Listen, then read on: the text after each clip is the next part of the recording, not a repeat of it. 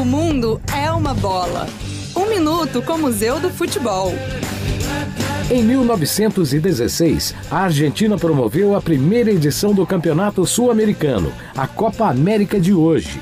No dia 10 de julho, contra o Brasil, as seleções já estavam posicionadas em campo quando se percebeu que o time argentino tinha apenas nove jogadores. Como o amadorismo ainda era muito forte no esporte, a seleção brasileira deixou os argentinos chamarem dois torcedores para completar o elenco. Mas os torcedores não eram pessoas comuns, e sim jogadores que haviam sido convidados para assistir ao jogo. Cláudio Bincas e José Laguna. Curiosamente, Laguna marcou o gol argentino no empate de 1 a 1. Foi sua primeira e última partida com a camisa albiceleste.